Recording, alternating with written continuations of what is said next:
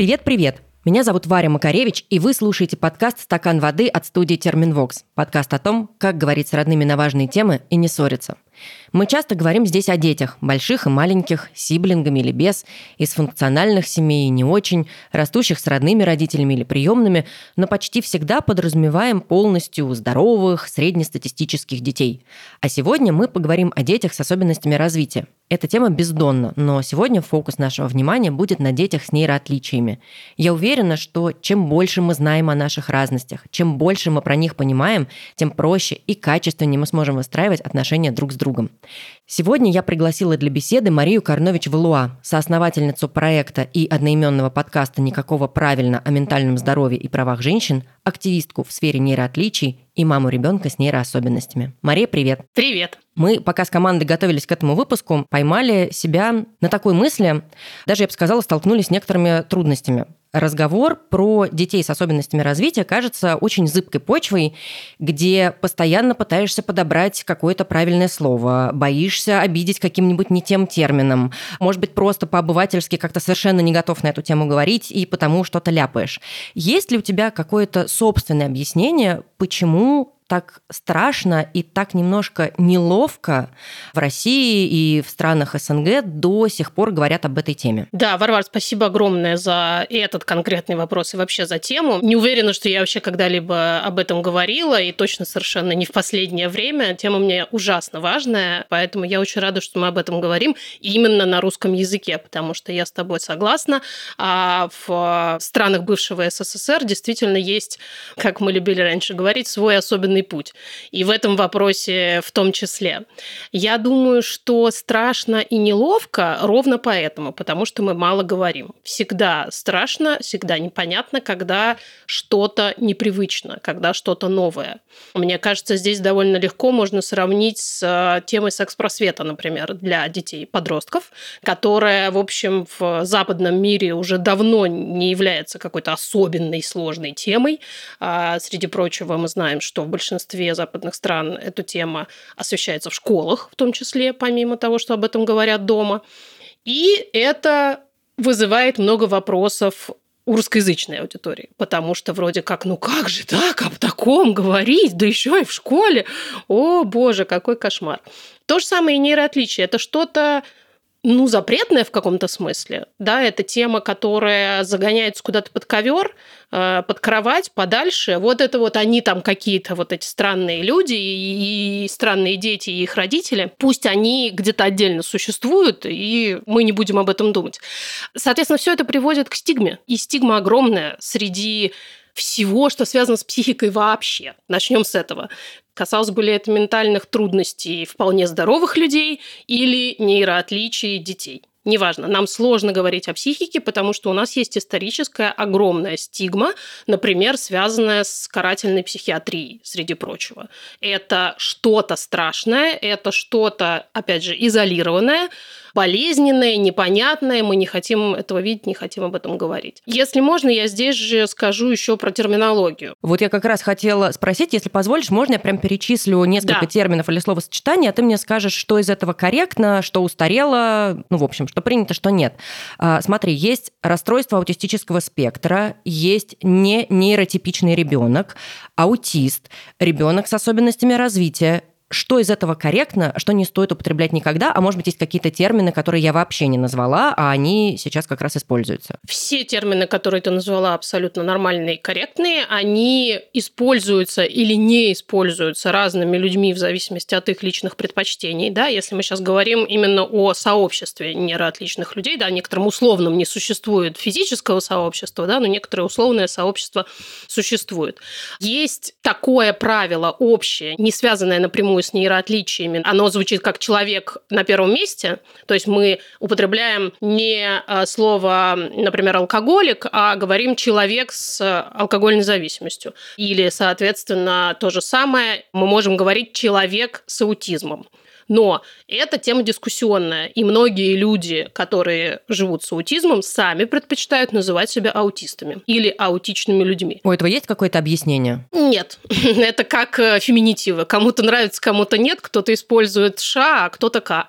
Для меня это что-то похожее на то, как человек себя представляет по имени. Есть, э, условно говоря, те женщины, которых, как и меня, зовут Мария, которые представляются исключительно Марией. Я, например, больше люблю вариант Маша. Это ни с чем не связано, ни одно, ни другого, ни лучше, ни хуже. Это просто личные предпочтения. Примерно так же и здесь.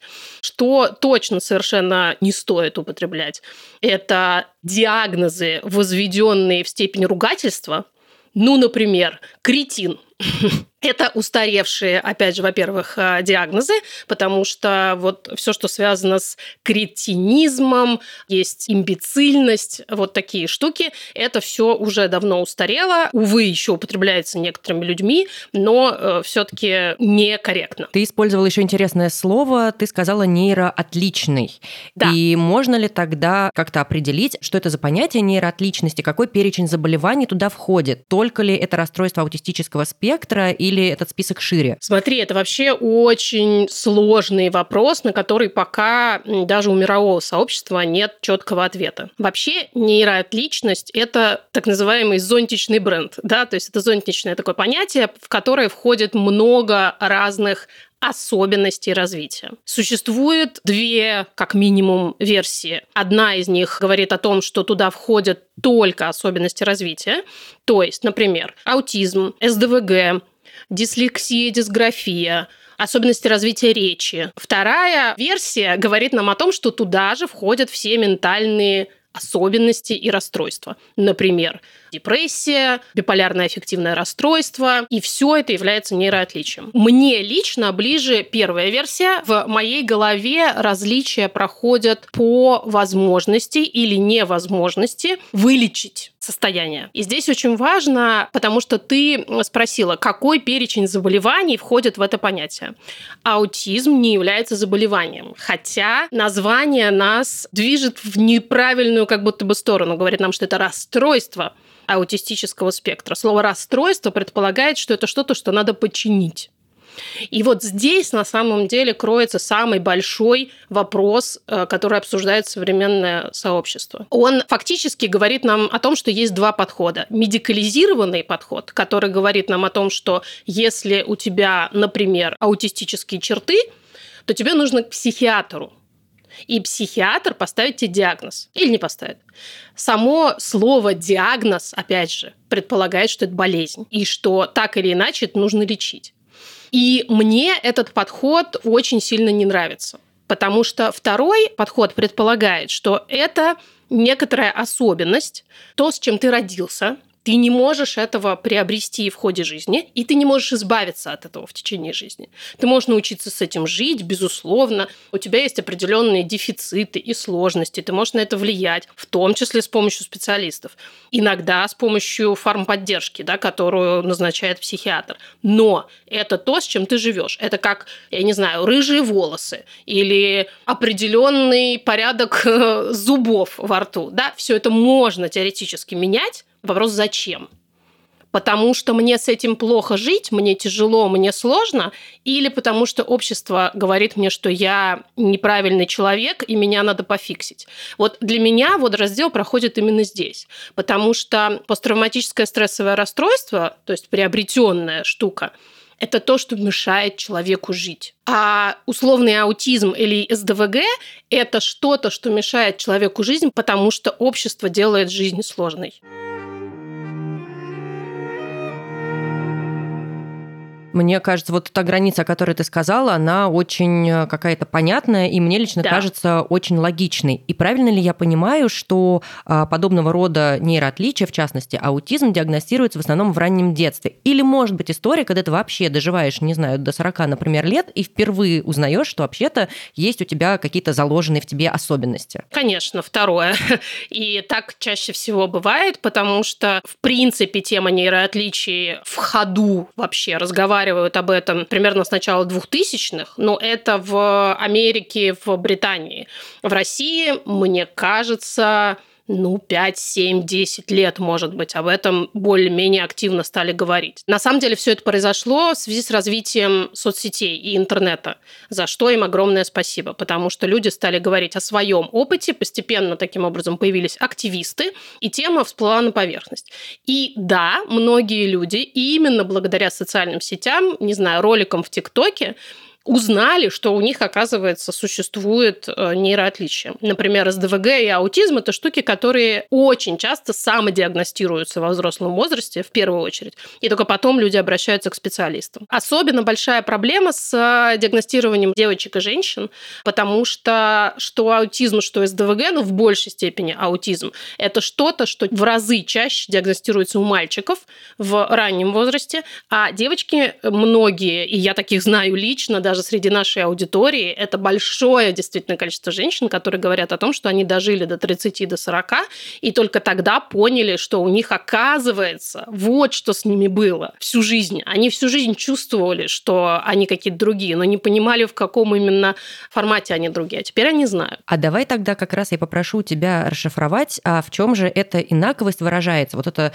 э, словосочетание расстройства аутистического спектра, что туда входит? Что значит, что они другие? Ну, факт Фактически любое нейроотличие говорит о том, что мозг и нервная система в целом человека функционируют не так, как у большинства. Поэтому мы имеем два термина – нейроотличный и нейротипичный. То есть мы подразумеваем, что существует некоторая норма, здесь ставим большие кавычки, то есть что-то, что встречается у большого количества людей. Очень важно понимать, что, условно, норма есть два значения. Да? Это то, что просто встречается часто, или то, к чему мы стремимся.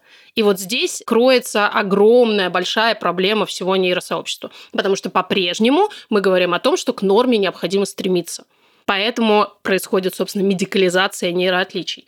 Конкретно с аутизмом чаще всего предполагается, что человеку ввиду особенностей работы нервной системы сложно взаимодействовать с другими людьми. На таком поверхностном уровне считается, например, что у людей с аутизмом плохо с эмпатией. Есть такой распространенный подход, потому что они вот, мол, не понимают, как это вот другие люди испытывают какие-то сложные чувства. Есть альтернативное мнение самих людей с аутизмом, которые говорят о том, что у нас не с эмпатией плохо, а с принятыми у вас социальными нормами выражения, в том числе этой эмпатии. Это не значит, что я не могу, будучи аутистом, чувствовать боль за твою боль. Это значит, что я не умею так ее выразить, как большинство людей ее выражают. А это связано с тем, что большинство детей, когда они растут, они выхватывают эти нормы поведения из среды как а, ребенок учится говорить. Никто не сажает и не учит его разговаривать. Он просто постепенно впитывает из среды возможность разговаривать на том языке, на котором говорят большинство вокруг него. То же самое с этими социальными нормами. Как на что реагировать, как с людьми разговаривать, где разговаривать, а где не разговаривать. И, например, у моего сына особенности развития связаны как раз с а, речью. И вот он, в отличие от обычных детей, не учится разговаривать из среды. То есть он скорее как э, любой взрослый человек, который изучает иностранный язык, он вот так учит свой родной язык. То же самое с аутизмом. Если ты позволишь, я задам вопрос про твоего сына, раз уж конечно, ты сама конечно. это озвучила. Как ты узнала о его диагнозе и проходила ли ты какие-то стадии принятия этого диагноза? О, да. Это был кошмар. Это был кошмар полный. Моему сыну сейчас пять с половиной лет. Когда ему был поставлен диагноз, я до сих пор очень сильно жалею о том, что все произошло так, как произошло. Тем не менее, ему было чуть больше двух лет. Началось все с того, что он пошел в садик, и через несколько месяцев а, ему было, соответственно, чуть меньше двух лет, где-то там 1,8, может быть. Через какое-то время, через несколько месяцев после того, как он начал ходить в садик, по-моему, это была, да, воспитательница, она сказала, вы знаете, у нас есть какие-то вопросы к Алёше, нам кажется, что вот он не такой, как другие дети. Не хотели ли бы вы поговорить с психологом, который у нас есть э, в садике? Я сказала, да, конечно, с удовольствием поговорим. И к этому моменту я уже понимала, что Алёша действительно развивается не так, как другие дети. У него, например, нет вот этого вот восприятия речи, как у других детей. Он ее не только не развивал в смысле говорения, но и мы осознавали, что он ее плохо понимает. И поэтому, конечно, я согласилась поговорить с психологом. Отдельный вопрос, как прошел этот разговор, потому что это действительно гигантская проблема, как специалисты воспринимают особенности развития детей. В общем, если коротко, психолог мне сказала, что это, в общем, моя проблема. Я слишком рано отдала ребенка в садик. Возможно, я слишком мало его кормила грудью. В общем, так или иначе, ребенку тяжело и плохо, поэтому, значит, надо, скорее всего, забрать его домой и еще больше времени уделять ему э, ежедневно. Надо понимать, что я к этому моменту уже кончилась давно, потому что ему уже был, соответственно, да, скоро два года, и все это время он получал бесконечно много внимания и наших попыток что-то с этим сделать. Тем не менее, естественно, зерно сомнения было в меня уже заложено, я стала волноваться, и я узнала, к кому бы лучше обратиться из медицинских специалистов, потому что, опять же, как я сейчас говорю, это привычный путь. Нам нужно идти к врачу. И мы пошли к психотерапевту слэш-психиатру, детскому, которая, опять же, увы, посмотрев на него примерно минут 15 от силы и поговорив со мной, сказала, ну, он у вас аутичный. Это цитата, это слова, которые, мне кажется, я буду слышать в своей голове до конца жизни, потому что они были сказаны, во-первых, через 15 минут разговора, во-вторых, так вот, ну, как бы между делом. А еще с таким сожалением в голосе. Ну, то есть, да, мол, я понимаю, вы ко мне пришли, чтобы это подтвердить или опровергнуть. К сожалению, я должна вам это подтвердить. И дальше, по большому счету, когда я стала спрашивать, а что же теперь делать? Она сказала, ну, вы знаете, он еще маленький, поэтому, в общем, по большому счету ничего. Есть, конечно, ABA-терапия или ABA-терапия, как ее называют в России. Это фактически бихевиоральная, как КПТ для взрослых, когнитивно-поведенческая терапия, только направленная на детей и в связи с этим очень специфическая, на мой взгляд. Я ее спросила, а есть ли сообщество, а куда мне обратиться? А она сказала, ну, какие-то вроде бы, я не знаю, какие-то есть форумы, ну, что-то, в общем, поищите, погуглите, наверняка что-нибудь найдется. Ну, все, до свидания. С вас 10 тысяч рублей. Вот примерно так это было. Потом мы обратились еще к одному психиатру, самому главному психиатру всей Руси. Второе посещение психиатра нас травмировало еще больше, потому что, по большому счету, произошло ровно то же самое, может быть, чуть-чуть подольше специалист разговаривал с нами, опять же, а не с ребенком пытался взаимодействовать, и а, поставил ему после этого короткого взаимодействия самую тяжелую форму аутизма. Там есть такие стадии, как бы, которые отличаются друг от друга по тому, сколько нужно уделять внимания человеку, сможет ли человек когда-нибудь жить самостоятельно. Так вот, он сказал нам в Алёше на два года, что Алёша никогда не сможет жить самостоятельно. Можно себе представить, что было с нами после этого. В первую очередь со мной, потому что мой муж в этот момент как-то немножко дистанцировался, не принял это на тот момент, а я погрузилась в это просто с головой. Я зачем-то полезла читать истории других родителей, естественно, как раз с детьми, у которых вот эти самые тяжелые так называемые формы аутизма, и как дети никогда не проявляют никаких чувств к родителям, фактически находятся в своем мире, не узнают, не разговаривают и так далее, и так далее. И я скатилась в тяжелейший депрессивный эпизод после этого. Потому что мне просто казалось, что моя жизнь больше не имеет никакого смысла, потому что дальше навсегда я буду обслуживающим персоналом для человека, для которого я не буду иметь никакого значения. Ты как будто бы с сожалением сказала о том, каким путем ты пошла, что ты пошла читать другие истории. Что бы ты сейчас сделала иначе, и что бы ты уже сейчас, наверное, с высоты своего опыта и какого-то прожитого, да, вот этого experience 'а посоветовала другим родителям делать, кто оказался в такой ситуации? Я совершенно точно с высоты своего богатого опыта могу сказать, что советовать – это последнее дело вообще в целом. Это всегда бывает очень опасно, потому что действительно тебе иногда кажется, вот, например, медицина медицинский специалист с огромным опытом, ну, наверняка посоветует мне что-нибудь хорошее, ну, в смысле, скажет мне что-то очень полезное. Или другой родитель, который уже давно в этой ситуации, наверняка скажет что-то, что мне поможет.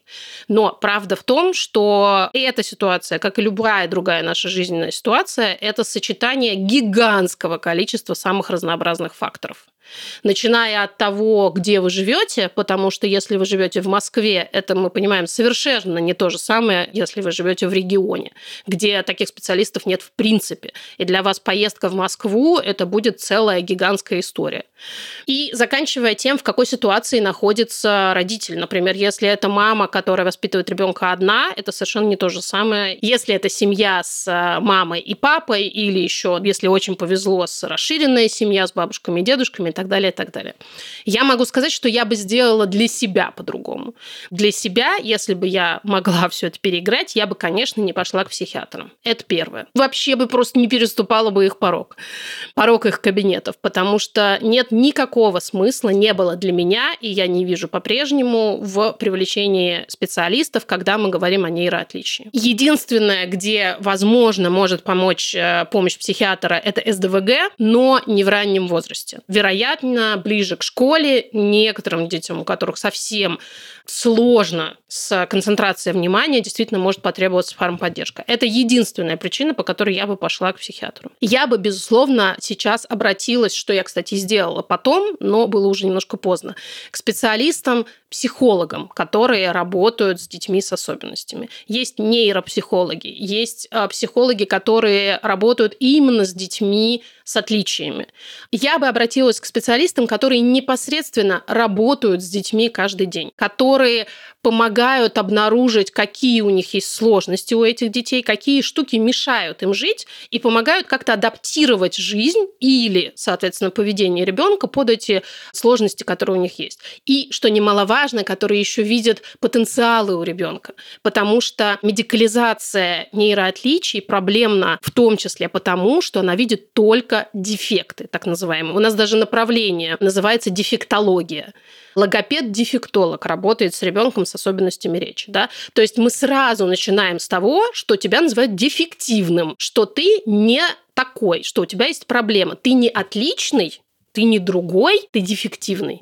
И вот здесь, на самом деле, пролегает просто гигантская пропасть между тем, как развивается помощь э, нейроотличным людям на Западе, и тем, как она все еще существует в России, хотя важно отметить, что специалисты которым я доверяю бесконечно, все-таки уже существуют в России. Я просто готова на руках носить каждого, кто на русском языке пишет о том, что никакой дефективности не существует.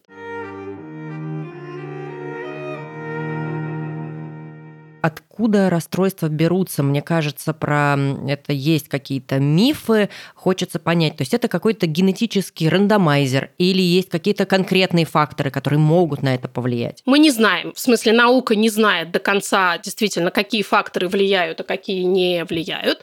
До сих пор не существует стопроцентного убеждения, стопроцентного консенсуса научного, откуда берется то или иное нейроотличие.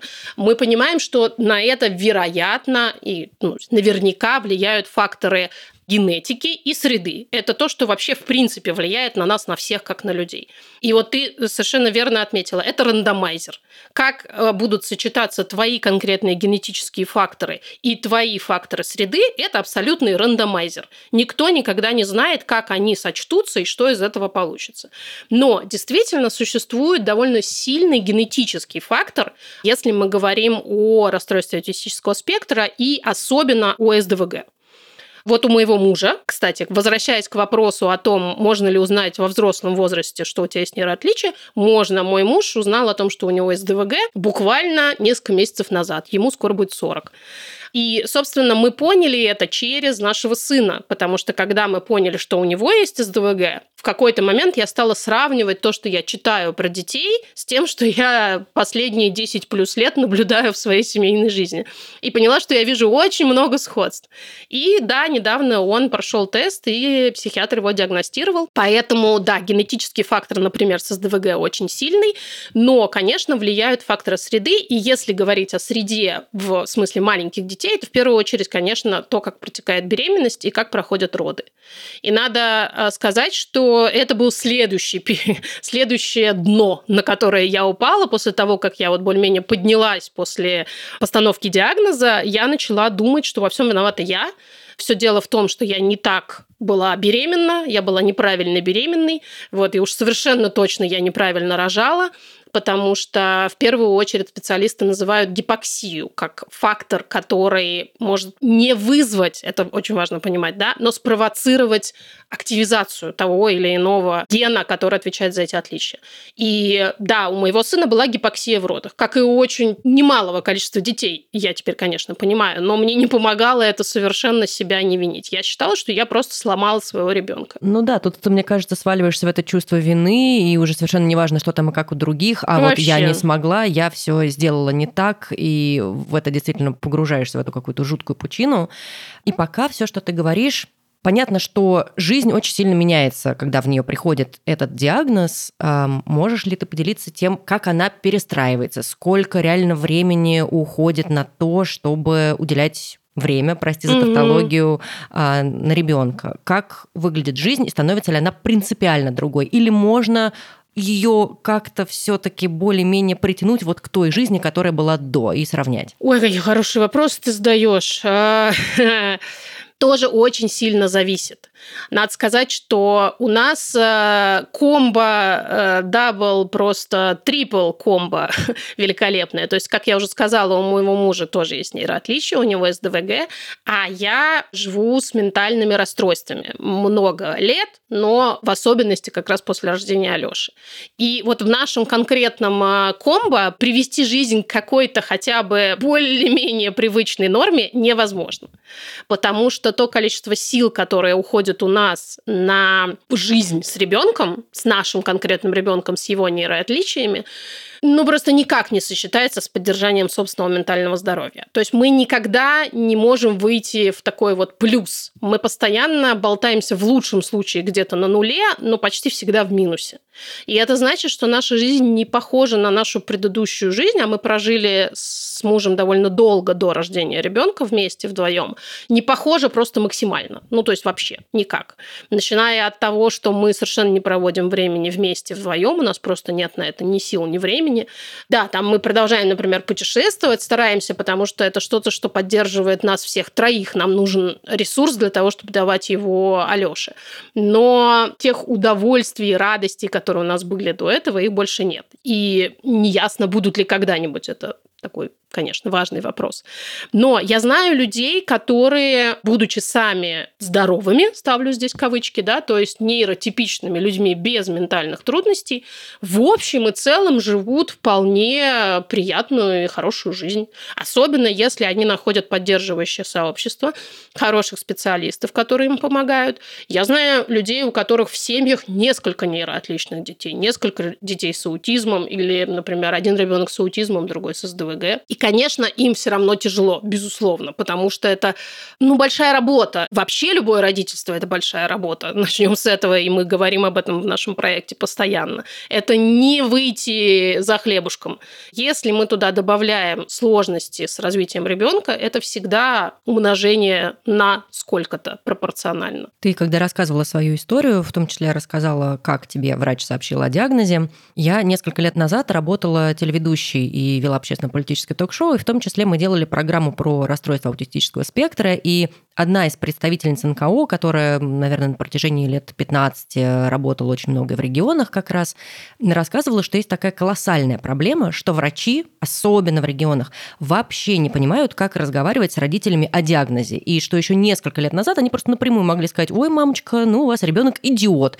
И да. на этом консультация вообще заканчивалась. Как сегодня, вот уже в 24 году, выглядит государственная система работы с родителями? Улучшилось ли что-то? Я знаю, что пытаются благотворительные фонды писать протоколы для врачей, как общаться с родителями. Вот что там сейчас происходит? Я небольшая специалистка в том, что происходит в русскоязычной среде, и тем более в государственной медицине, потому что я всегда очень боялась государственной медицины и старалась ее обходить стороной. А важно, что это не означает, что в государственной медицине, в государственной системе не существует хороших специалистов. Они существуют, к счастью, но, увы, их очень мало. И, конечно, из регионов хорошие специалисты очень часто уезжают в столицу. Во всех сферах так происходит. Опять же, мы понимаем, почему. Потому что в столице больше больше шансов заработать достаточное количество денег, а это важно, потому что хороший специалист – это человек, который учится всегда и который в том числе тратит деньги на свое собственное образование. Поэтому мне очень важно сказать, что специалисты, которые в регионах ведут себя так, как они себя ведут, это не их вина, что называется, это их беда, потому что так устроена медицинская система. Огромное спасибо, конечно, действительно некоммерческим организациям, фондам, которые с помощью людей, которые жертвуют на это деньги, помогают двигать всю систему в целом. Да, как ты совершенно верно заметила, происходит, что называется, ликбез рассказывают о том, как все устроено. Переводятся научные статьи, самые современные, которые выходят на английском языке. Фонд «Выход», например, помогает, рассказывает. На их сайте есть э, бесплатный тест, который может пройти любой родитель, чтобы понять, есть ли у ребенка какие-то аутистические черты. И я думаю, что многие специалисты стремятся как минимум получить ту информацию на русском языке, которая доступна.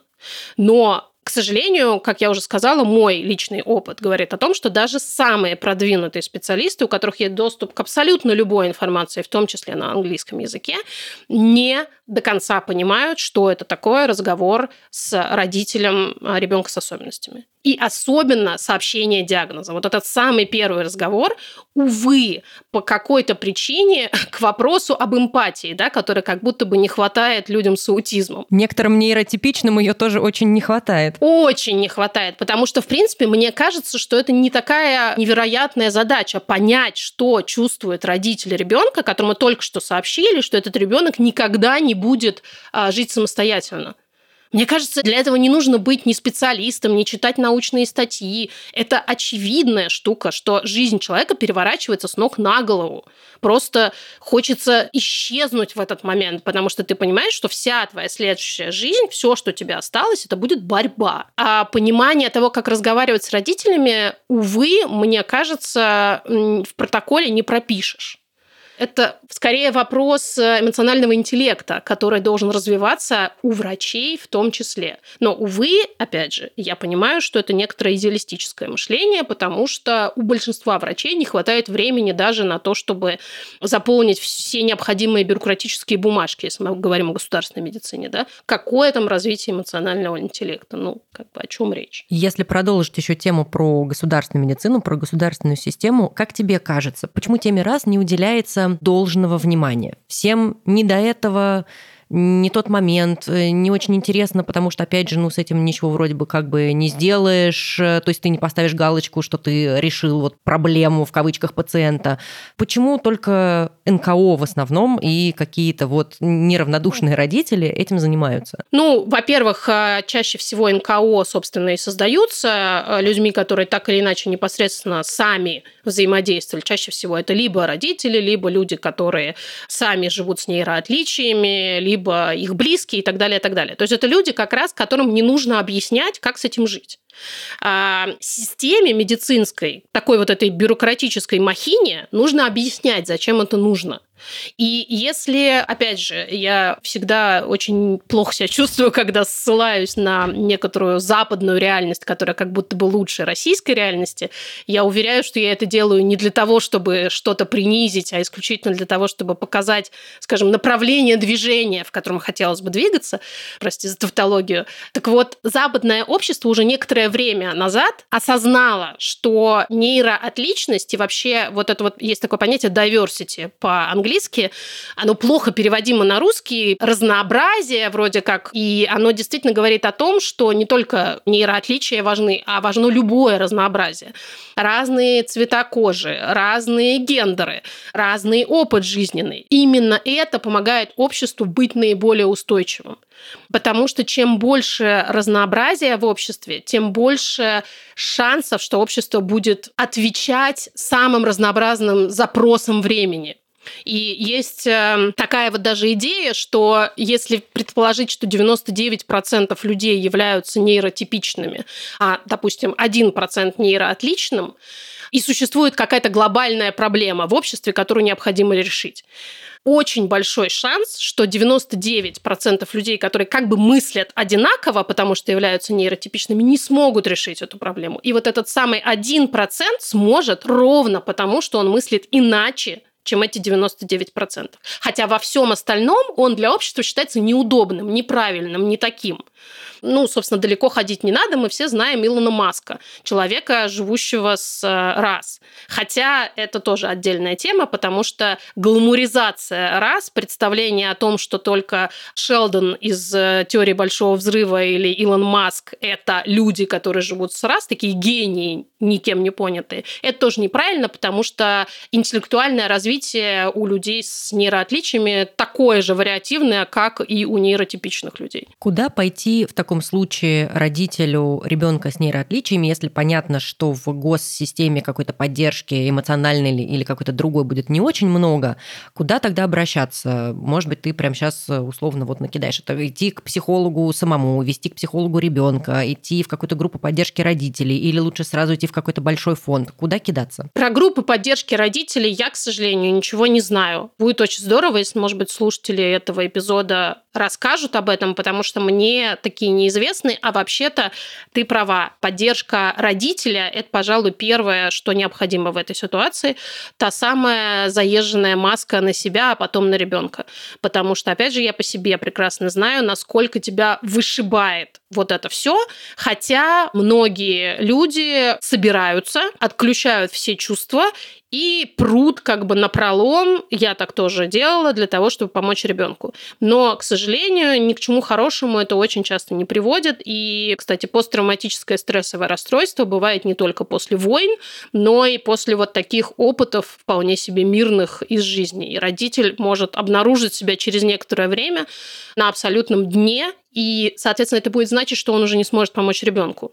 И если смущает этот эгоистический фактор, мол, как же я могу думать о себе, когда у меня ребенку нужна помощь, подумайте о том, что вы единственный ресурс этого ребенка. У него, кроме вас, никого нет. Из конкретных организаций я всегда первым, вторым и третьим номером называю ЦЛП, Центр лечебной педагогики «Особое детство» он называется. Это государственная, что важно, организация, которая, ну, тем не менее, частично и в большой степени существует на пожертвования в том числе. Мои пожертвования уходят туда каждый месяц, и я призываю всех родителей, которые как-либо связаны с детьми с особенностями развития, делать это, потому что эта организация существует уже очень много лет, и она на самом деле очень сильно помогает и детям, и родителям. И что особенно важно, она базируется в Москве, но помогает она детям со всей России. И это очень важно. Можно оставить заявку на их сайте, и первый визит будет бесплатным для любого абсолютно человека. Именно это обеспечивают пожертвования их спонсоров. А дальше уже, соответственно, можно будет выбирать э, возможности, которые есть у того или иного родителя. Но мне кажется бесконечно важным, что человек из любой точки России может получить консультацию бесплатную консультацию у по-настоящему профессиональных э, специалистов. То есть это как раз те люди, которые каждый божий день работают с детьми с самыми разными отличиями. Это могут быть, кстати, и физические отличия здоровья, например, дети с церебральным параличом, у которых могут быть э, определенные когнитивные проблемы, и они с ними тоже работают. Я уже упоминала фонд «Выход», который занимается информационной поддержкой, и у них на сайте есть э, бесплатный тест, который можно пройти и понять, какой процент того, что у твоего ребенка есть какие-то аутичные черты.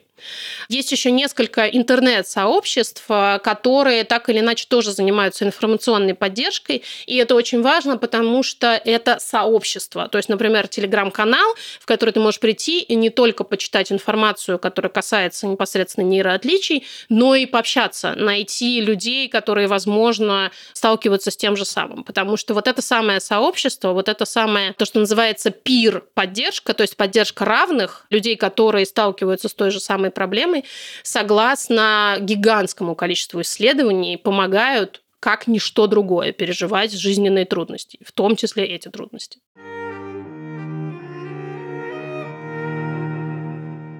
Мне очень близка была высказанная тобой мысль про то, что когда общество максимально разнообразное, а главное, что мы эти различия принимаем, понимаем, как с ними взаимодействовать, то и общество от этого только выигрывает, становится богаче.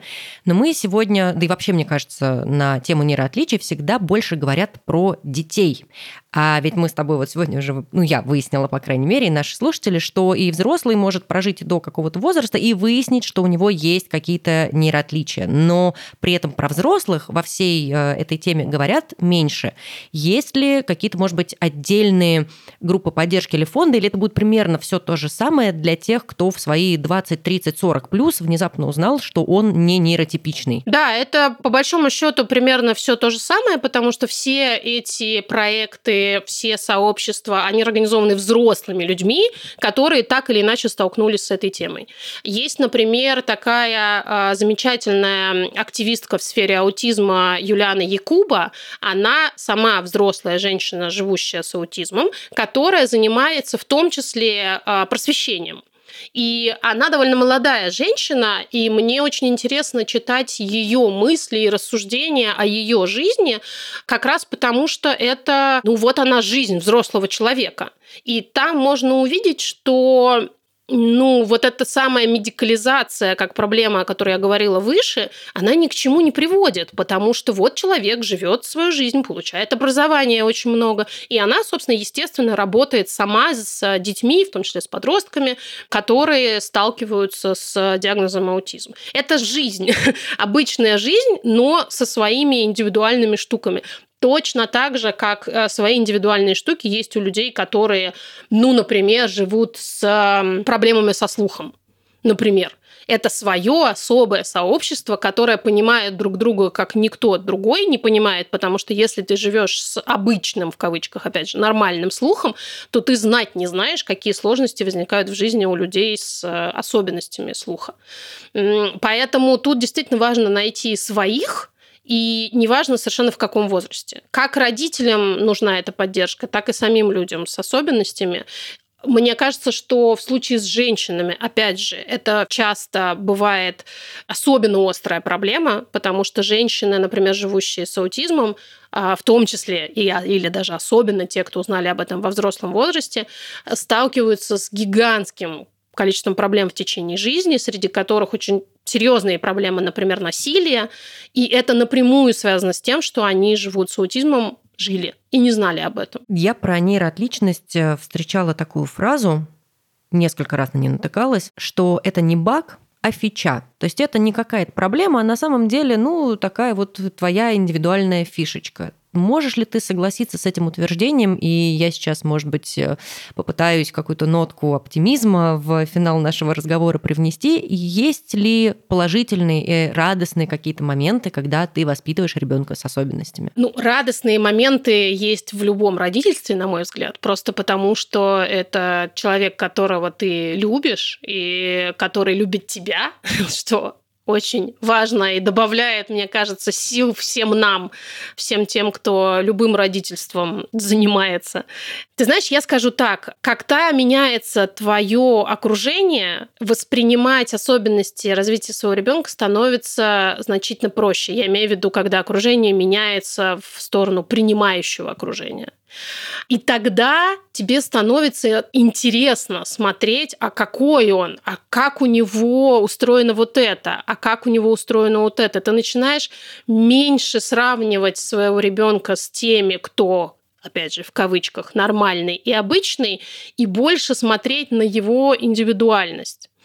Но важно сказать, что я, например, при всем своем активизме и при всей своей психологической проработанности и так далее, и так далее, не могу и вряд ли когда-нибудь смогу уйти вообще от идеи сравнения своего ребенка с другими. Потому что, к сожалению, это настолько глубоко в нашем обществе впитана, вот эта идея, что нужно быстрее, выше, сильнее – а ты понимаешь, что твой ребенок не сможет конкурировать за это быстрее, выше, сильнее, что это отдельная работа, постоянно себя в этом осаживать и смотреть, а какой он безотносительно других детей, а как он делает это, а как он говорит это. Ну и, знаешь, я еще думала, что вот не знаю, как устроено это у других родителей, но у нас жизнь с особенностями Алёши – это такое супер удлиненное детство, потому что он как будто бы медленнее растет, чем другие дети. Вот эта вот история про других родителей, про то, что ой, не успеешь оглянуться, он уже в институт пошел, это вообще не про нас. И ты знаешь, я стала думать, что в каком-то смысле это подарок, потому что, ну, наша жизнь так сложилась, что других детей у нас, скорее всего, уже не будет. Значит, что этот ребенок подарит нам гораздо более длинный период своего детства, чем если бы он развивался опять же, в кавычках, обычно. И я стараюсь думать о том, что это вообще-то в масштабах жизни большое счастье. И это не к тому, что я не хочу, чтобы он развивался. Я очень хочу, чтобы он развивался. Но, с другой стороны, я понимаю, что вот он такой маленький малыш, э, который еще очень-очень много не умеет, и ему еще очень-очень много нужно будет помочь в этой жизни и объяснить. Наверное, это та самая квинтэссенция материнства, которого я так долго искала, которого я так сильно хотела. И мне сложно, но я стараюсь видеть в этом самую большую свою радость. Мария, пока ты говорила, у меня просто слезы в глазах стоят. Я восхищаюсь тобой, твоим мужем, твоей силой невероятной. Спасибо. И могу пожелать только тебе сил, удачи, много любви на этом пути и пожелать этого всем родителям, кто так или иначе с этим столкнулся в своей жизни. Спасибо тебе огромное за этот невероятно откровенный и очень чувственный разговор. Варвар, спасибо тебе огромное. Спасибо за вопросы. Они очень э, важные для меня. Они очень не поверхностные.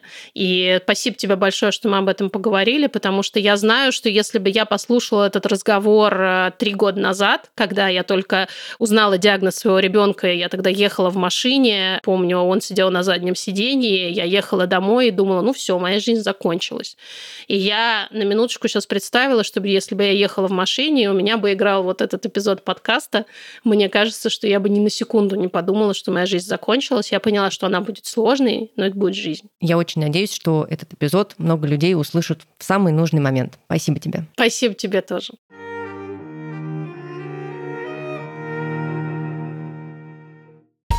Это был подкаст «Стакан воды» от студии «Терминвокс». Спасибо большое, что вы с нами. Как-то редко я вам об этом говорю, но вот захотелось сказать, что вы классные. Мы обожаем слушать ваши истории, читать ваши комментарии и видеть циферки прослушивания на разных платформах. Напомню, кстати, что мы есть на Саундстриме, в Apple подкастах, Google подкастах, Кастбоксе, Яндекс Музыке, ВК и на Ютубе. Если вам хочется не только слушать нас, но и высказываться самим, то присылайте свои истории по темам выпусков. Мы всегда анонсируем сбор в нашем телеграм-канале, ссылка на который есть в описании выпуска. И не забывайте пить водичку. Пока-пока.